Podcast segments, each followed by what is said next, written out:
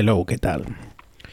Mucho ha pasado en este mes, pero sobre todo quisiera hablar de lo que tiene al país atento desde hace unos días, que es la, famosa operación antipulpo, que involucra a, hasta ahora 11 personas, incluyendo dos hermanos del expresidente Daniel Medina, que al parecer eh, tenían el negociazo del siglo, o sea, se lo estaban cogiendo todo. Y yo estoy grabando esto y son las 1 y 40. El juicio, el conocimiento de medida de coerción lo propusieron por segunda vez para mañana, bueno, para hoy, 8 eh, de diciembre, a las 5 de la tarde, creo que fue.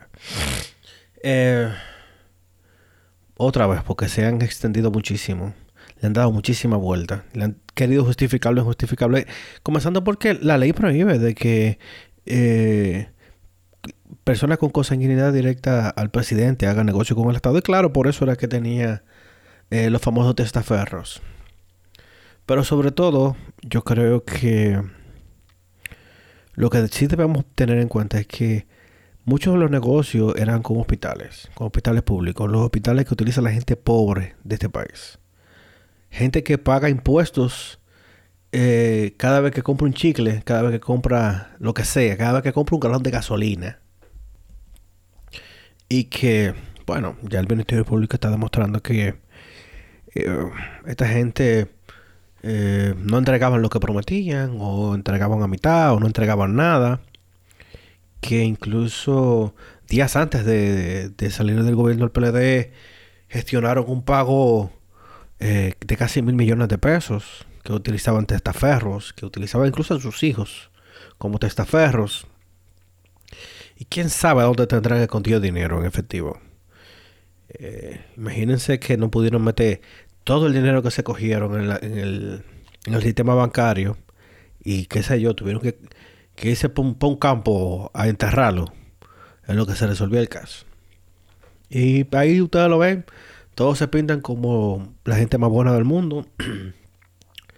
ya el ex contralor, creo que era, Hermosén, dijo que él, después que barajó mucho, aprobar unos contratos, aprobar unos pagos de, de los implicados, no duró ni 15 días en el puesto, lo, lo votaron.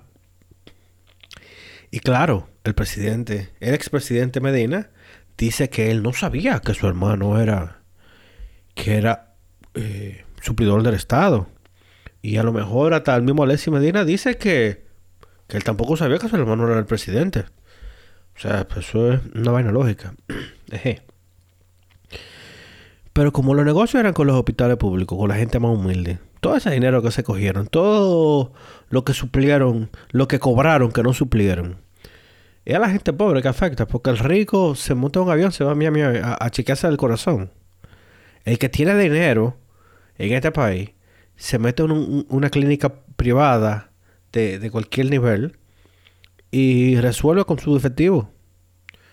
Y la gente, es un secreto a voces, la gente no lo dice, pero las niñas pobres son las que tienen que irse a un patio hacerse un aborto. Las la, de dinero, que yo conozco algunas, se van un fin de semana para Miami y dicen que van a visitar una tía. Mentira, se van a practicar un aborto. Y yo lo sé.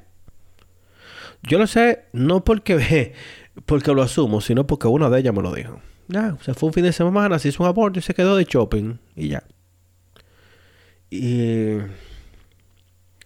Wow, tenemos dos días acostándonos tardísimo, viendo el conocimiento de causa y conocimiento de, medida de coerción. Yo no soy abogado, o sea que si meto la pata, a mí no me haga mucho caso. Busca un abogado, porque yo no. A lo mejor me enredo y, no, ni, ni cuenta me doy. Pero sí le digo que nunca he visto al país entero viendo eh, un juicio, un conocimiento de medida de corrección a este nivel. Solamente el canal de YouTube de el streaming de Nuria. La primer, el primer día tuvo casi 30 mil gente y hoy tuvo 25 mil. Yo realmente sigo, lo sigo por el enlace directo de la Procuraduría, que es de donde se enganchan todos los demás, para no tener que oír a los a los comentaristas de, los, de, las diferentes cadenas, pero hay mucha gente siguiendo este caso. Y Recuérdense también que cuando llegó este gobierno, prometieron eh, una justicia independiente. Incluso el presidente Abinader publicó en sus redes que él realmente no manejaba el caso directamente de lo que iba a pasar, porque él no conoce, no lo maneja, porque la justicia es totalmente independiente, pero que tampoco quería un circo. Y yo creo que eh, hasta cierto punto debemos controlar las pasiones. recuérdense que eh, medidas de coerción no es un juicio de fondo. Medidas de coerción es viendo a ver qué se va a hacer con los imputados en lo que se llega al juicio de fondo.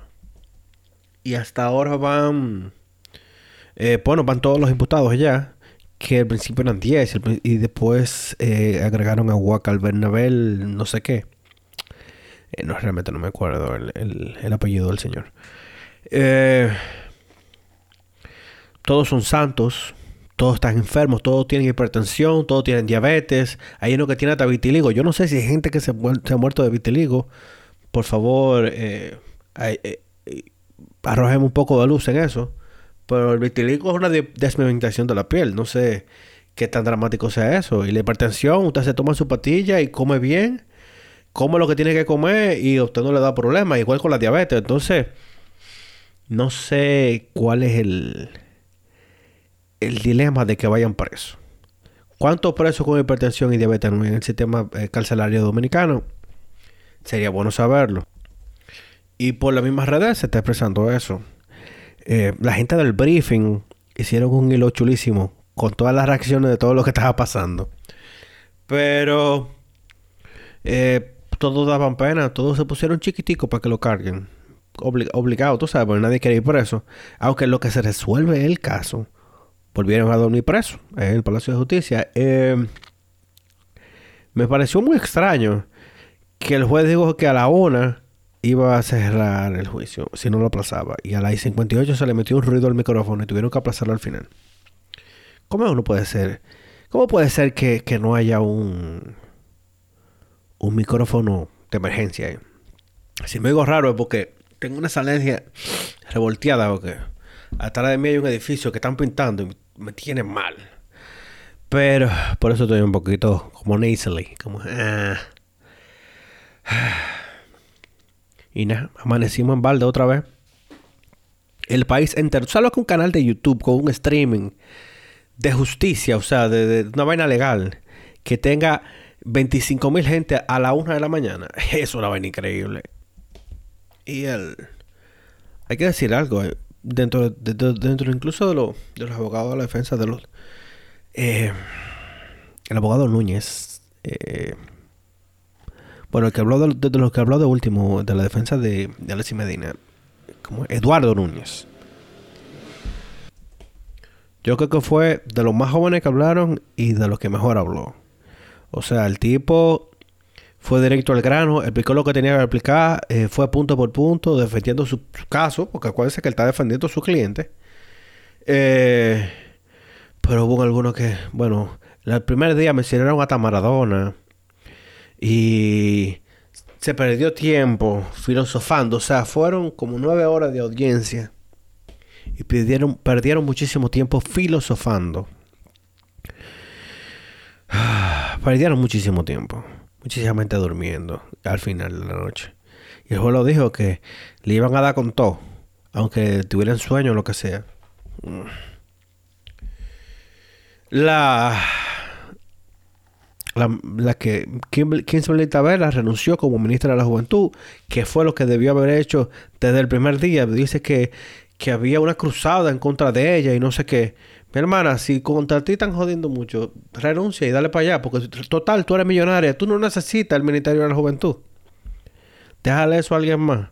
Que yo soy de lo que dice que el Ministerio de la Juventud y el Ministerio de la Mujer no sirven para absolutamente nada. Nada. ¿Qué hace el Ministerio de la Juventud? Da beca. Eso lo puede hacer Messi. ¿Y el Ministerio de la Juventud qué es lo que hace?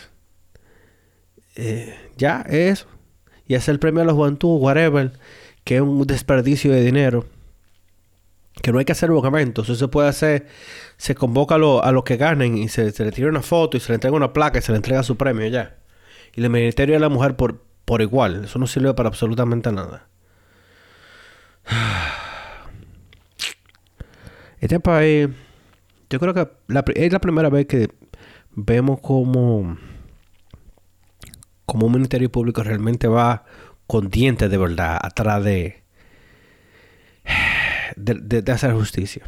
El mismo juez, José Alejandro Vargas, el lunes va a conocer el archivo definitivo del caso de Brecht que lo archivó huyendo Jean Alain porque eh, sabía que si no lo archivaba, que dijo que lo iba a archivar eh, un archivo temporal y al final lo archivó de forma permanente. En una marrulla, tú sabes, protegiendo a la gente. Que recuérdense que de ahí sacaron a Temo, que, fue de lo que dijo que cogió dinero de, de Odebrecht. Y ahí tenemos el caso de Punta Catalina, que terminó costando el doble, más del doble de lo que se, de, lo que se licitó.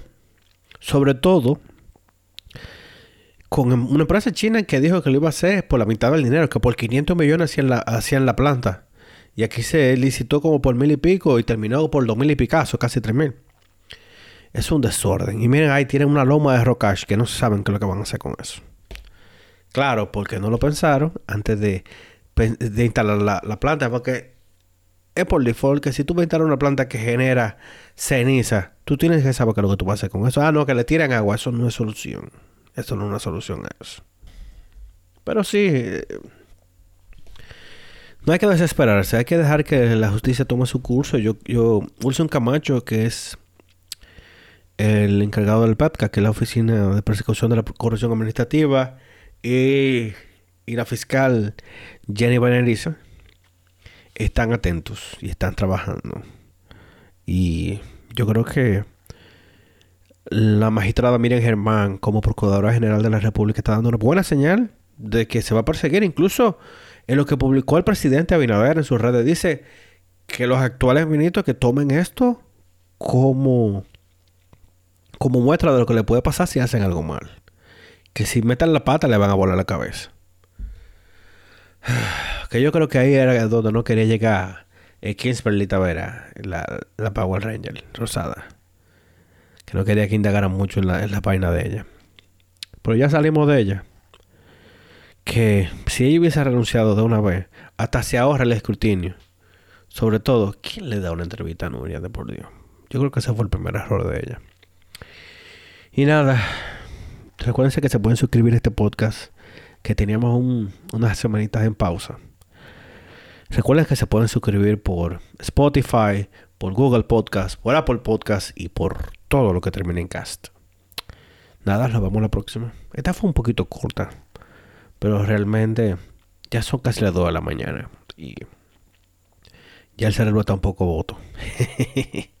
pero prometemos que le vamos a, le vamos a dar más calor a esto. Se me cuida. Bye.